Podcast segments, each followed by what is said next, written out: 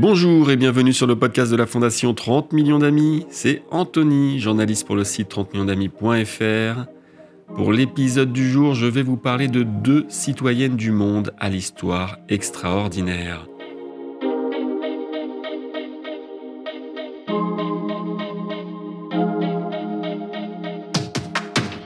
C'est en 2018 que Léa, une professeure des écoles, décide de quitter la France la Bolivie. Elle y donne des cours à des enfants dans la capitale, La Paz. Alors qu'elle s'accoutume à sa nouvelle vie, l'expatriée fait une rencontre qui va bouleverser sa vie et pas que la sienne. Alors je l'ai vu, j'organisais une, une, fête euh, de la francophonie, j'étais en Bolivie euh, avec mes élèves et j'ai pris une petite pause sur le côté et je suis allée m'asseoir un petit peu et je l'ai vue, elle était allongée par terre euh, à mes pieds, elle prenait le soleil, elle était minuscule et elle m'a regardée avec ses beaux yeux verts. Et là j'ai complètement euh, craqué. Il y a beaucoup de chiens errants en Bolivie, beaucoup beaucoup.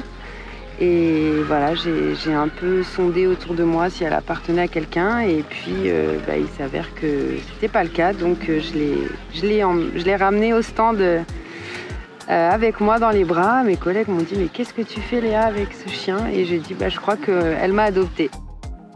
Léa fait alors des pieds et des mains pour adopter Nuna, qui signifie âme en quechua. Lourdeurs administratives, vaccins et identification, la française met des semaines à régulariser cette petite boule de poils aux yeux émeraudes. Jusqu'au jour où, ça y est, Nuna est adoptée. Je ne savais pas si j'allais la garder ou pas parce que je, prévoyais euh, de partir à l'étranger et je pensais que je lui trouverais une bonne famille euh, voilà, auprès de qui je la laisserais parce que je me doutais que ce serait compliqué les, papiers pour l'amener avec moi. Je me suis dit au moins si je peux la sauver de la rue. Et puis euh, le lendemain, je me suis dit non c'est pas possible, toi et moi c'est pour la vie. Donc voilà, je suis partie trois mois plus tard. entre temps j'ai fait des papiers, bah, tous les vaccins.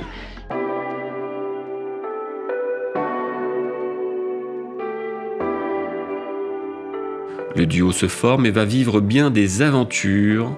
Quand Léa doit quitter la Bolivie pour enseigner à New York, elle embarque sa chienne.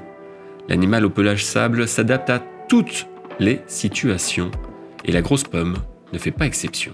Alors c'était bien différent de la Bolivie, mais Nuna elle s'adapte à tout. Je l'ai emmenée partout depuis tout bébé, euh, dans les, voilà, en excursion avec moi un petit peu partout. Donc c'est vraiment euh, ma compagnonne.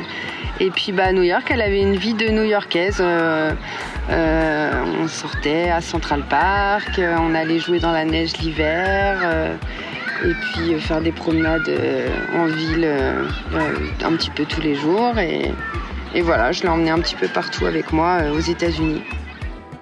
Les mois défilent, l'idylle entre Léa et Nuna émeut toutes les personnes qui croisent leur route, à commencer par la famille de Léa, qui a découvert une chienne au cœur immense.